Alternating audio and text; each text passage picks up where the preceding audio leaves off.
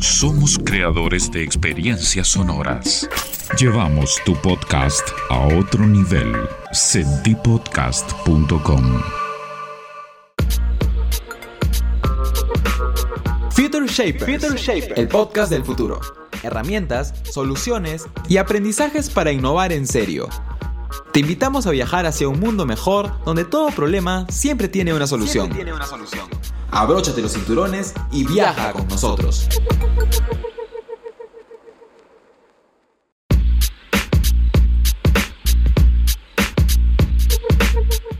Bienvenidos a un nuevo episodio de Future Shapers, un podcast de Future Lab y Senti Podcast. Soy Alfredo Pérsico, CEO and co-founder de Future Lab, consultora que lleva la innovación al ADN de las organizaciones, impactando en su estrategia, cultura y sistema de innovación. Future Lab es innovación en serio.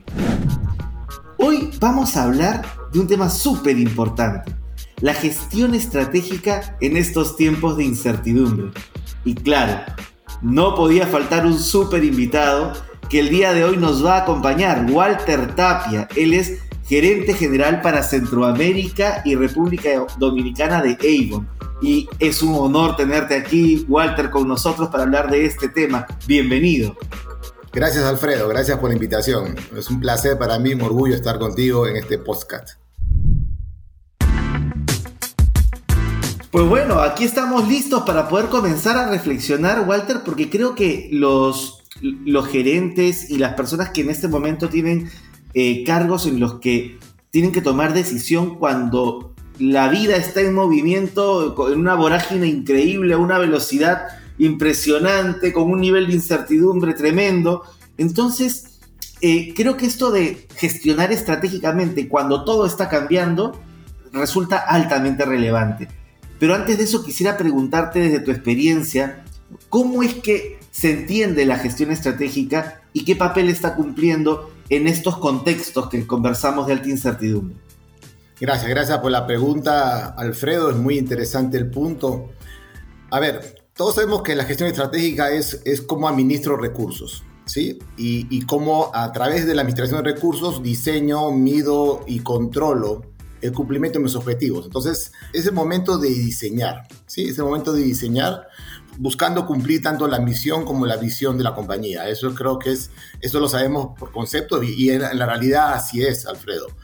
¿Qué pasa, ¿Qué pasa hoy? Hoy estamos en un momento de mucha incertidumbre, como tú lo dices, en este contexto de pandemia. Eh, seguro todos los que nos escuchan conocen el término buca, ¿no? Eh, eh, se hablaba mucho buca antes, antes de la pandemia y ahora se habla del buca C.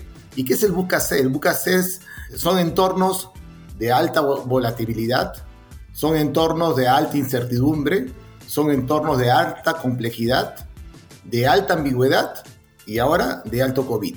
Entonces es un entorno COVID. Imagínate lo que están pasando en el mundo de las empresas. Imagínate cómo está, cómo hoy tienes que gestionar estratégicamente todo. Pensábamos que la gestión estratégica era comercial y no. Un ejemplo, por ejemplo, proveedores. Hoy proveedores, lo escuchaba, inclusive estaba escuchando hoy en la mañana CNN y hablaban de cómo ha subido los precios de las materias primas. A todos nos están subiendo las materias primas. ¿Por qué? Porque el mundo dejó de fabricar.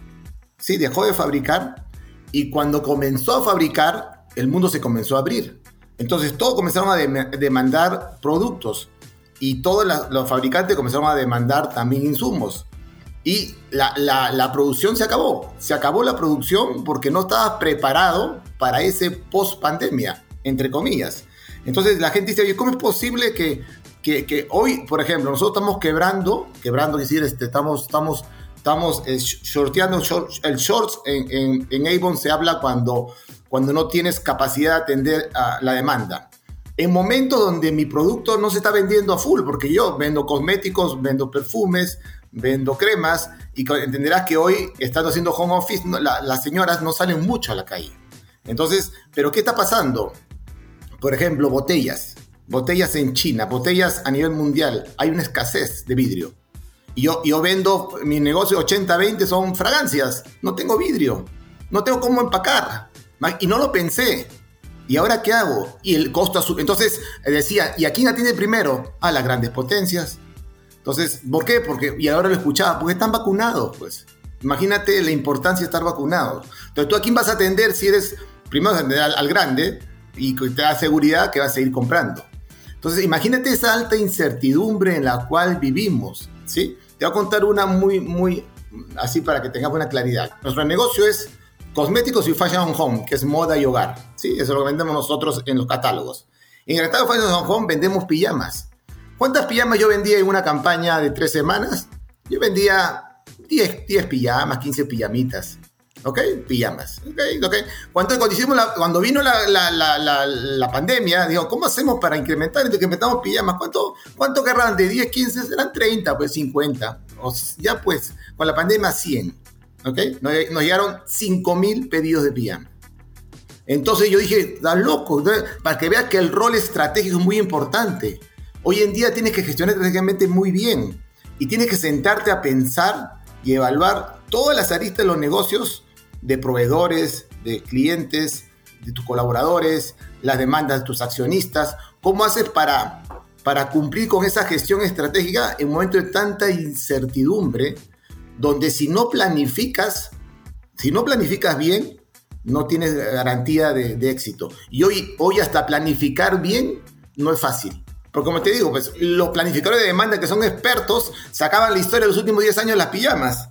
Entonces, ok, pero hace 10 años no había. Entonces tú sacabas tu mejor cálculo, lo multiplicabas por 2 o por 3 y hacías el pedido. Pero ¿qué pasaba también cuando llegaban los, ok, cuando llegaban el pedido de 5 mil, ahora ok, entonces como esta campaña no pude atender, la otra campaña ya soy vivo y pido 5 mil para que me produzcan. No pueden, pues. Pues a fábrica tampoco se había acostumbrado a hacer 5 mil pijamas para ti y para el mundo. Entonces nuestro negocio se cambió. Yo vendía más cosmético y comencé a vender más de hogar, porque la gente estaba en el hogar. Por ejemplo, platos de plástico que tú no pensabas para guardar. Como ahora, ¿qué, hemos hecho? Estar en la casa y en la casa se consume, se come, te alimentas más, engordas un poquito más y guardas comida. Te queda comida, te sobra comida, ¿qué necesitas? Envases plásticos y yo vendo envases plásticos. Entonces, también tú no operabas esa demanda. Pero ¿qué pasa? Después termina la pandemia y te quedaste con los 5.000 pijamas y ya se bajaron otra vez, ahora están vendiendo, no sé, pues este, 200 pijamas. Entonces, ¿cómo planificar la demanda? ¿Cómo hacer la gestión estratégica en este entorno sin incertidumbre? De verdad, es de, es de mucho análisis, de manejar muchos números, de acá, acá la analytics, de tener mucho analytics, tener eh, eh, digamos, profesionales muy analíticos para, el manejo de la demanda y de conocer el mercado muy bien y de preguntar mucho. Hay que, hoy hay que preguntar mucho para saber qué está pasando, para poder planificar. Ya no es, ya no es de oficina, es mucho campo. Entonces, eso ha cambiado en el mundo. Esa es un poco la incertidumbre que hay a, nivel del BUCAC y eso es lo que estamos, lo que nos está pasando. Entonces, hoy la crisis es parte del negocio. ¿Y sabes qué es lo bueno?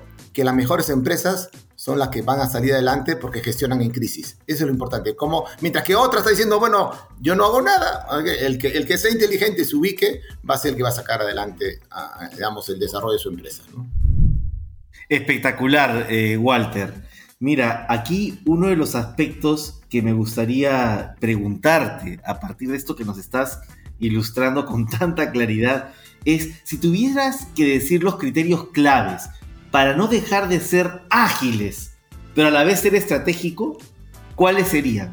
Es decir, no perdamos la agilidad. Perfecto. ¿Cómo no la perdemos? Y a la vez, ¿cómo no dejamos de construir futuro? Es decir, acercarnos a la visión. Sin ejecución disciplinada, ninguna estrategia es viable.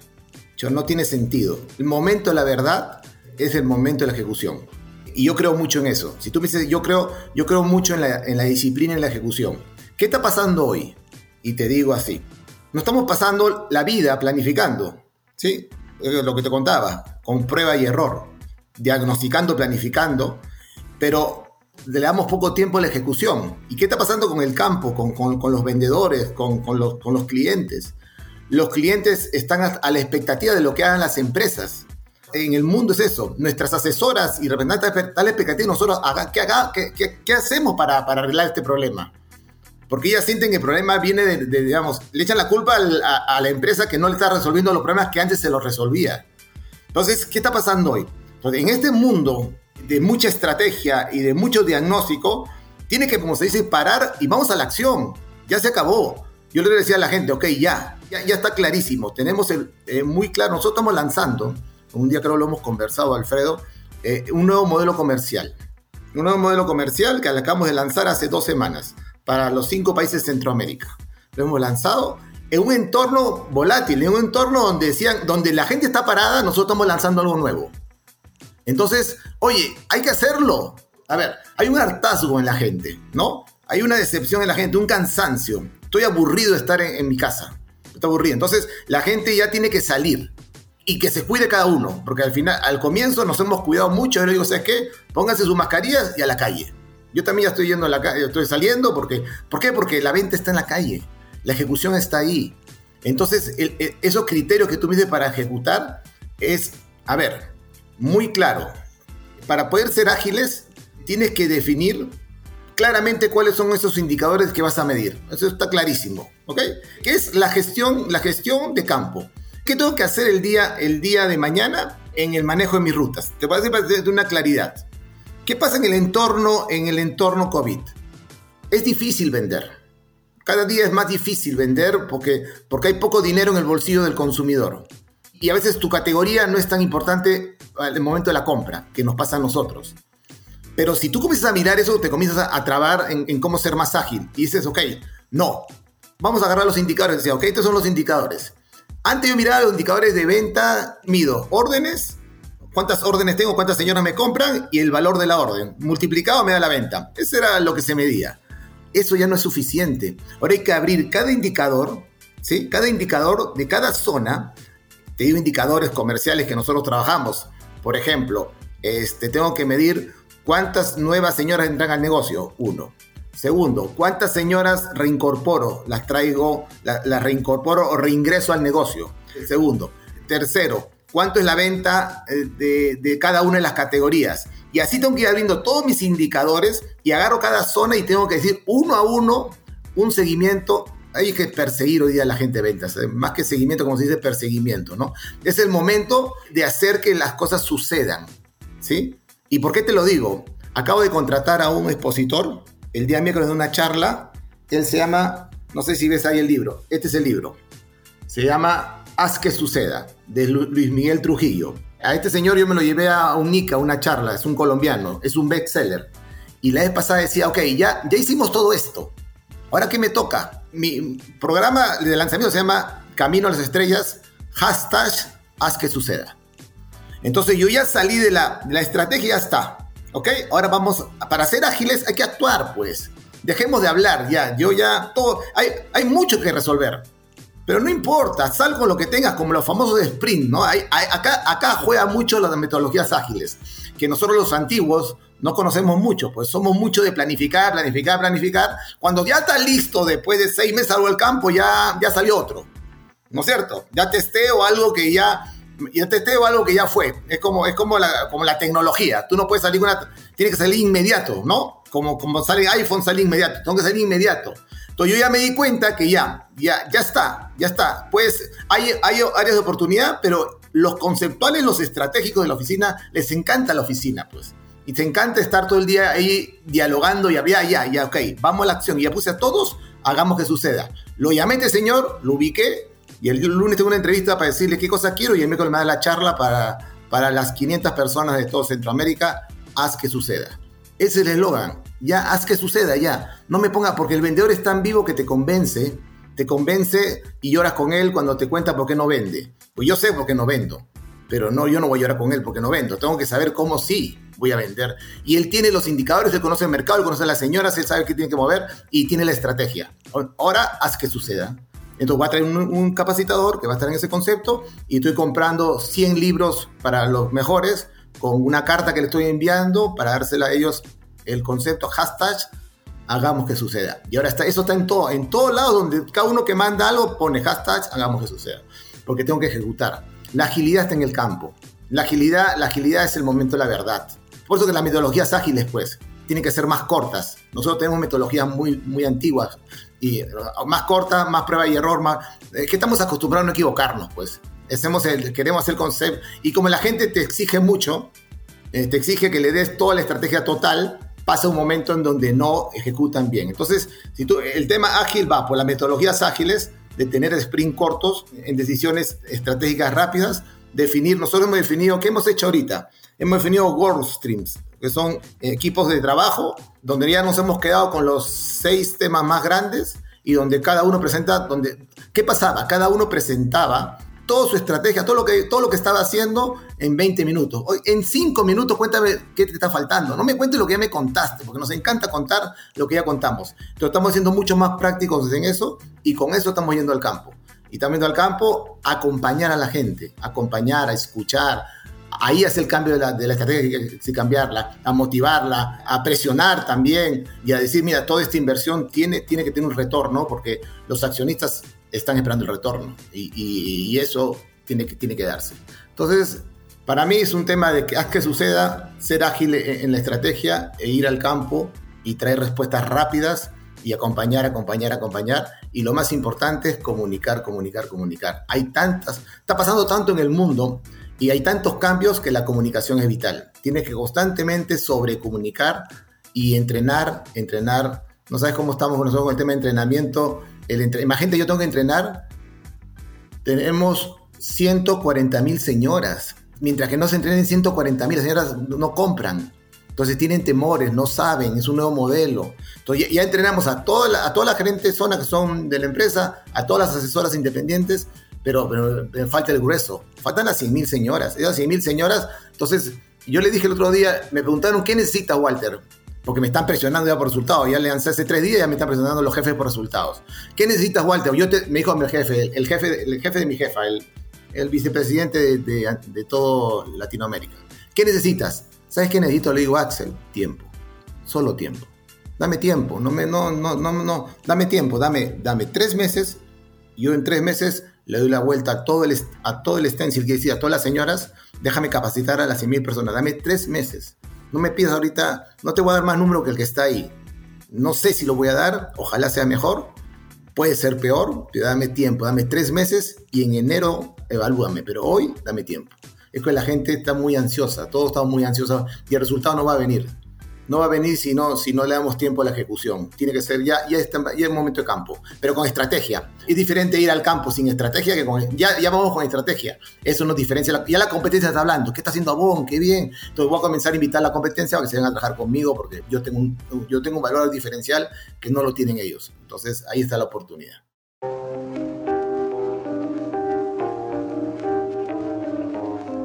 Walter, me he quedado impresionado con lo que nos cuentas, primero por la importancia que tiene para ti el que la ejecución sea una ejecución donde la acción y la evidencia te ayude a avanzar. Es decir, antes de planificar, busquemos experimentar y en la experimentación encontremos la evidencia, porque si no vamos al campo, si no vamos a, a buscar el valor en esa interacción real que se da, entonces no lo vamos a encontrar.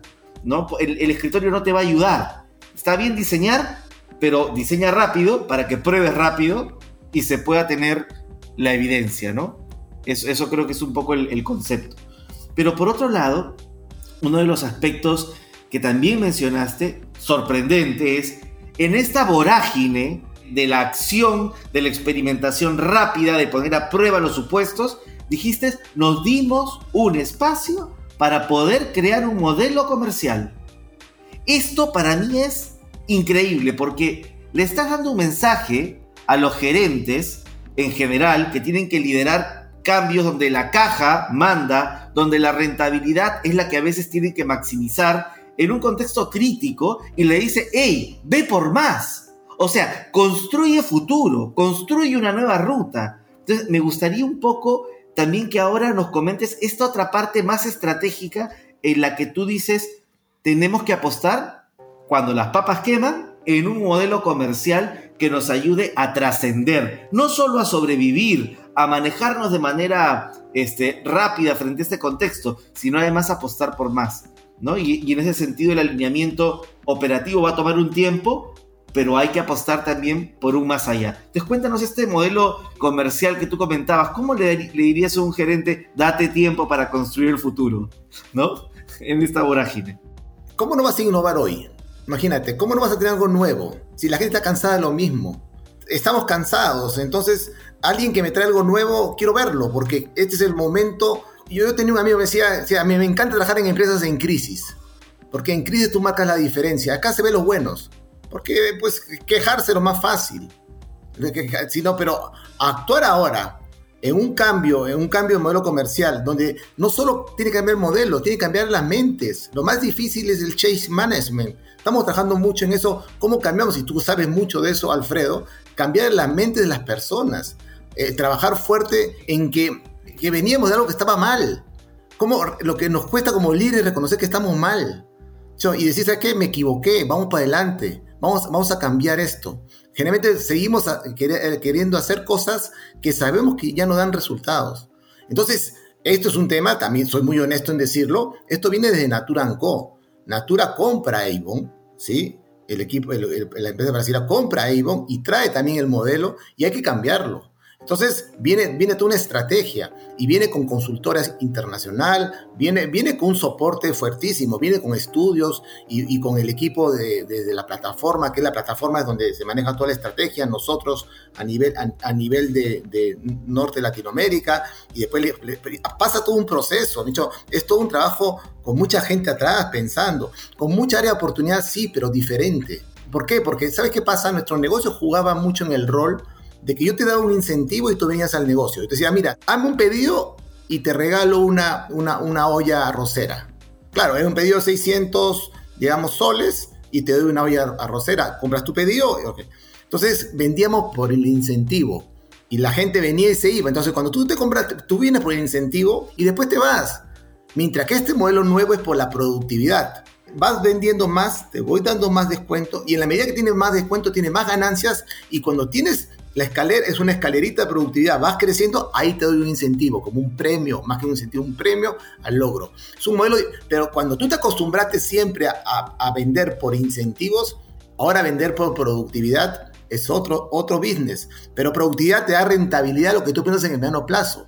Porque tú tienes que ser consistente en el mediano plazo. Hacer cosas de corto plazo es muy fácil, pues. Y nos hemos acostumbrado al corto plazo.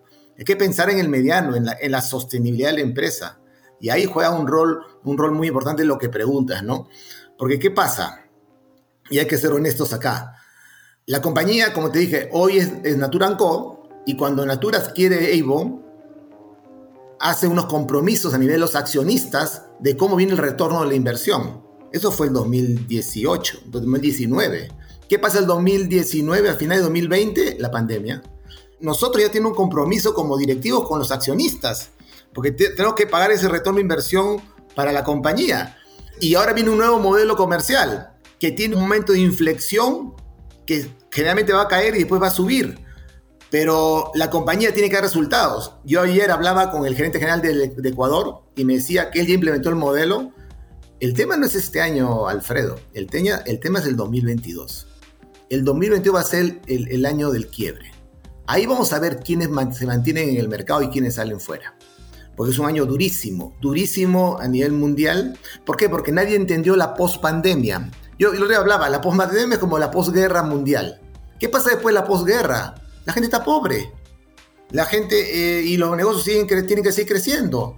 Entonces yo estoy saliendo a un mercado donde la señora no tiene dinero, donde hay, me falta dinero, donde las señoras no están vacunadas y hay temores, y donde tengo que animarla a que gane dinero para llevar a su hogar. ¿Y qué pasa? El año, como decíamos el otro día, el año pasado, cuando fue la pandemia, ¿qué hacíamos nosotros? Dábamos recursos. Generalmente las empresas daban bonificaciones, daban premios, reconocían las ganancias para que la gente tenga dinerito porque era, era, una pandemia. Tú vas a ayudar, ayudamos a las señoras.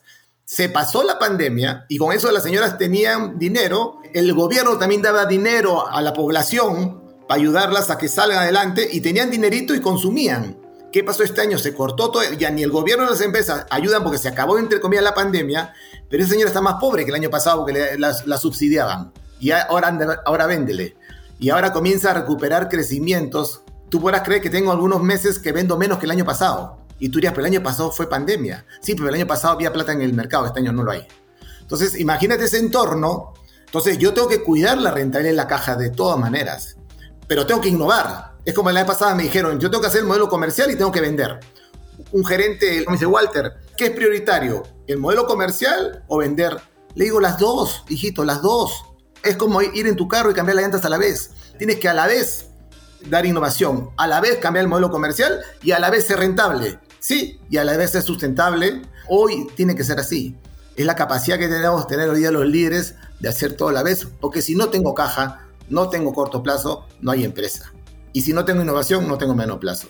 Y si no, no, no, no cambio, no cambio los modelos o no, o no pienso en qué hacer diferente, voy a perder clientes. Porque ahora hay una competencia por ese cliente total, porque hay menos, menos dinero en el bolsillo del consumidor. Pues. Entonces, sí es un momento en donde, ¿sabes qué pasa, Alfredo? Todos los gerentes juegan. Ya no es el gerente de ventas ni el, ni el de marketing el importante. Ahora es el de finanzas, el de ventas, el de logística, el de recursos humanos, porque la pandemia nos afectó a todos. La pandemia no agarró un grupito, la pandemia es a todos y a todo el mundo, a todas las empresas, todos estamos igual, no quiero una, voy a respetar el, foro, pero todos estamos igual de complicados en este entorno difícil. Entonces todos tenemos que darnos cuenta que tenemos que cambiar. Buenísimo, Walter. Ha sido un lujo tenerte aquí con nosotros y esta reflexión que nos haces de entender la simultaneidad que está en juego en la gestión estratégica. Simultaneidad que tiene que ver con los factores de protección, de caja, de rentabilidad, que son defensivos ante la crisis, pero también la ofensiva que tiene que ver con cómo dinamizamos, nos movemos al compás del cambio y creamos nuevos modelos porque el reto siempre está cuando miras hacia adelante. Lo que está atrás ya lo pasaste. En el presente ya lo estás manejando. Pero ¿qué se viene? Si no lo ves, entonces nos caemos. Yo, creo que me acuerdo, yo me acuerdo, disculpa que te interrumpa, una vez mi esposa. Nosotros cumplimos 25 años y mi esposa me dice, Walter, este, vamos a cumplir 25 años, ¿qué vamos a hacer? Yo digo, no sé, pues te quieres ir, te quieres ir de viaje, vámonos de viaje. No, yo quiero una fiesta. Ah, ok, pues hagamos fiesta. No, yo también, yo quiero, yo quiero fiesta y viaje. ¿Cómo que fiesta y viaje? Le digo, escoge una, no, las dos. Entonces yo me quedé pensando, para la mujer no hay una, es las dos, es fiesta y viaje. ¿Sí? Para ella, pero yo le daba a entender numéricamente que no daba, pues, pero no, pero conceptualmente son las dos. ¿Por qué te traigo esto a colación? Porque en la vida son las dos. Tienes que hacer de las dos, no hay una sin otra. Yo ayer hablaba con este amigo, con este de Ecuador, que te decía, oye, nos están exigiendo doble dígito el 2022, tanto en crecimiento como en evita, y decimos, ¿cómo lo vamos a lograr? Hay que hacerla es, nuestra capacidad. Puede ser que tú digas, oye, racionalmente no lo vas a hacer, pero la compañía tiene ese objetivo y tiene que cumplirlo. Y tú estás acá para hacerlo cumplir, para hacer que suceda, haz que suceda. Ese es el, concepto.